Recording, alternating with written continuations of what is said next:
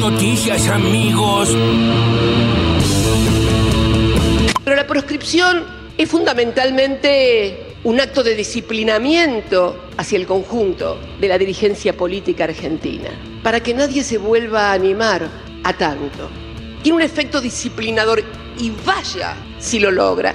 En estos días de idas y diretes, con la agrupación, como yo digo, agrupación política amague y recule permanente, ¿no? Que es anecdótico, pero que sirve para ejemplificar eso que yo expliqué, donde después de la pandemia, me acuerdo Sergio, el ministro de Economía, en ese momento no era ministro de Economía, era el presidente de la Cámara, decía que íbamos a crecer. Y yo dije que vamos a crecer, pero que era importante que ese crecimiento no se lo quedaran tres o cuatro vivos. Prestemos atención a lo que estamos haciendo. Tenemos que entender como, como peronistas ¿no? que para construir una democracia con justicia social y con un funcionamiento pleno del Estado de Derecho, como quiere tanto la, vicepresidenta y el presidente, lo más importante es, es, como dirigentes políticos no tener miedo y ser resistentes. Como funcionario público hay que tener lo que hay que tener, agarrar la prueba y ir a denunciarlo, que es lo que hacemos permanentemente. Y cuando un juez o un fiscal no quieren investigar por esto de que entre bomberos no se pisan la manguera, lo que hay que hacer es ir a denunciarlo ante el Consejo de la Magistratura porque no laburan. Todos ladrones, delincuentes. Porque leíamos los diarios decir que en la provincia de Buenos Aires había muchos empleados. Y lo decían como despectivos, muchos empleados públicos. Y al mismo tiempo piden que expandamos el sistema escolar, que expandamos el sistema de salud, que expandamos el sistema de seguridad y sin embargo no sé qué quieren, que los patrulleros se manejen solos, que las escuelas eh, enseñe quién, no entiendo. La verdad es que eso que llaman despectivamente empleados públicos son maestras, maestros, auxiliares, policías, bomberos, son trabajadores y trabajadoras de la provincia que reconocen esos derechos, Cristina. Y si quieren buscar ñoquis, que vayan ahí a la legislatura y busquen los asesores de, este señor Milman. En la mano derecha, tanto que lo esconden, vayan a buscar ñoquis ahí, porque está lleno. Está lleno de ñoquis, mano derecha de Patricia Bullrich. La Argentina es un país libre. He denunciado por una porteña, una candidata porteña, y otro candidato porteño, de que me van a meter preso seguramente, no importa que me vengan a buscar, yo no me voy a escapar al Uruguay como el único prófugo que tienen. Aquí estoy y si tengo que ir preso por defender el federalismo y a Santiago del Estero, aquí estoy. Les pido al pueblo santiagueño que nos acompañe en esta lucha, que no nos subestimen más, que no nos digan lo que somos y lo que tenemos que ser Santiago del Estero y la patria está primero. Muchas gracias, queridos coprovincianos. Aquí estamos de pie. Tengo la bola bien puesta. Mandámelo acá que lo peleo. El fútbol es, es muy ingrato, ante todo es muy ingrato. Primero yo siento que le di la vida a San Lorenzo, siento que cuando hay personas que dicen vaciador en San Lorenzo, para una persona que puso lo que yo puse en San Lorenzo, con lo que yo he hecho por San Lorenzo, no a lo largo de, estos 10 años que estuve como dirigente, como vicepresidente, como presidente. En mi programa, la publicidad que hice de San Lorenzo es como que no tiene precio. Lo que invertí yo de mi bolsillo en el club. ¿Perdiste plata? sí, obvio, puse un montón de plata, muchísima plata, muchísima plata. Es doloroso que vengan por ahí algunos a decir, no, mirá, este vaciador, este que robó. Yo jamás, jamás tocaría un peso del club que amo. No, no, nunca entré al fútbol para llevarme un peso. ¿Se hace la víctima? Hace tres años que que he vuelto a mi casa. Hace tres años que estoy acá por culpa de todos ustedes. Dentro de un año vamos a tener elecciones nuevamente. Yo le he pedido hace tres años atrás que teníamos que ser 40.000 para poder ganar. En la que viene no tengo duda que vamos a hacer 50, 55. Este club es de todos ustedes, yo soy un hincha más. Y lo único que quiero que sepan es que volvimos a ser un club de fútbol y hace tres años que la bombonera vuelve a ser la cancha más linda del mundo. Ojalá que podamos estar muchísimos años juntos y que me ayuden, por favor, tanto a Jorge y a mí, a cuidar a nuestro club, porque él cuida de todos ustedes. Estamos ambos como Riquelme, felices.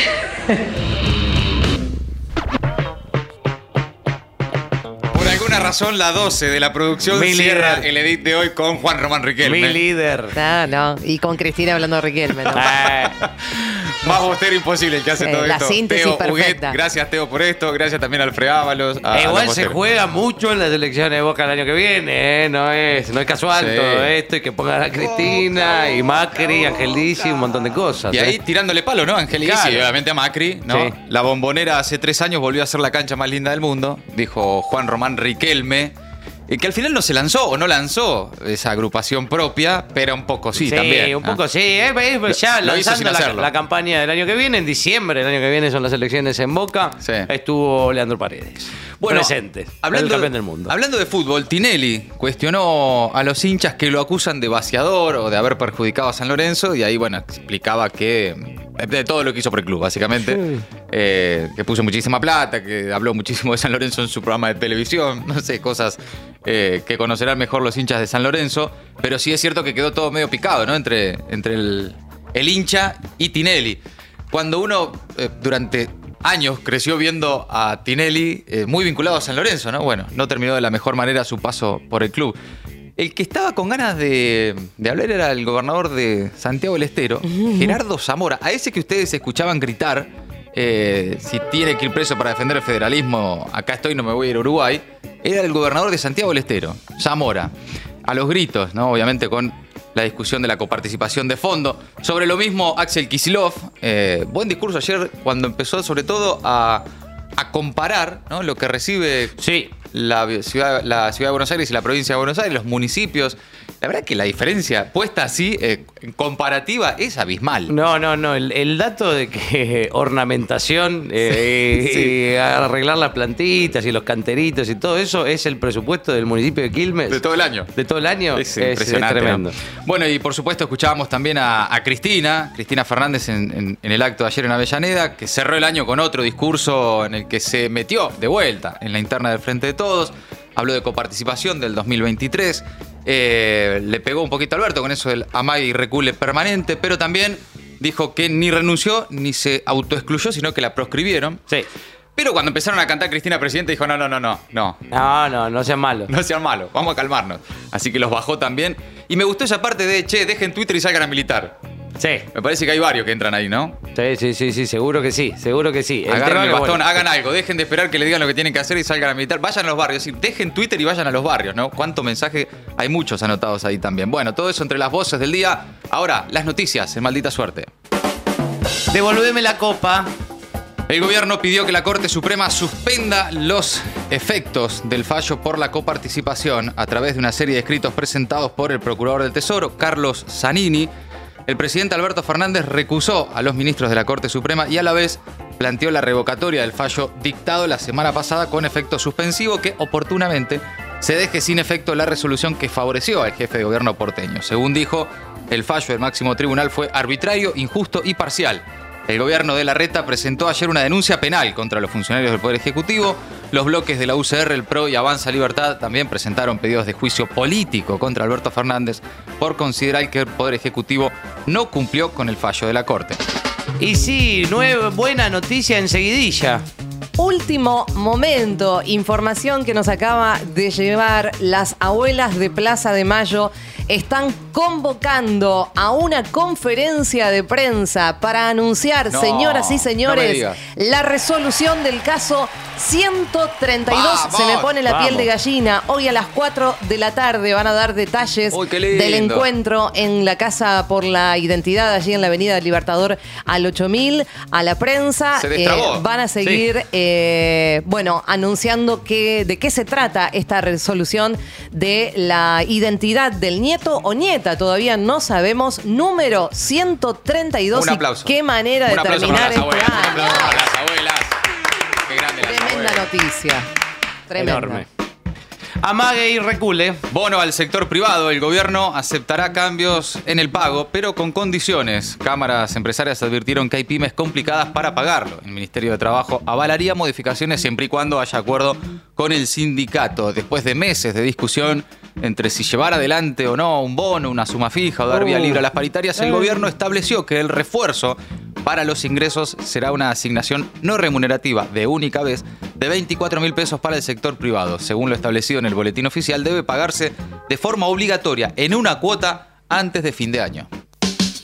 Alivio para los de abajo. Desarrollo Social anunció un nuevo bono para beneficiarios de potenciar trabajo y logró de esta manera desactivar las protestas. Movimientos sociales, oficialistas acordaron el pago de un bono de 17 mil pesos para 1.300.000 inscriptos en el potenciar trabajo. Está previsto que el bono, que se suma al de 13 mil pesos previamente anunciado para el mismo grupo, recién se cobre en abril próximo. Mientras tanto, esta tarde la ministra Victoria Tolosa Paz va a recibir a las agrupaciones de izquierda nucleadas en la unidad piquetera.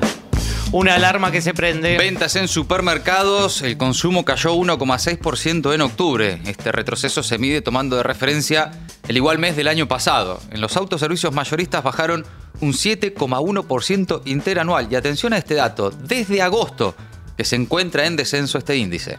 Si no sos huemul, no pasás. Denuncian que la patota de Lewis amenazó al grupo que llegó al lago escondido. El MT señaló que personas encapuchadas que trabajan para Lewis impidieron la salida de los manifestantes, atentando contra el ejercicio de la soberanía y el acceso público al lago. La delegación que ingresó ahí al lugar por el camino de Sirga está encabezada por Juan Grabois, el diputado nacional Federico Fagioli, abogados, trabajadores de prensa y representantes de organizaciones sociales. Ahí se encontraba, o se encuentra, mejor dicho, la mansión donde se realizó la reunión, conocida entre jueces federales, fiscales, funcionarios de la reta y directivos del Grupo Clarín. España hace las paces con Venezuela. El gobierno español de Pedro Sánchez nombró este martes un embajador en Venezuela después de dos años sin representante diplomático de ese nivel debido a las tensiones diplomáticas bilaterales con el gobierno de Nicolás Maduro. El nuevo embajador llamado Ramón Santos Martínez ocupaba desde noviembre de 2021 el puesto encargado de negocios en ese país. Maldita suerte. Horas haciendo cosas raras para gente normal.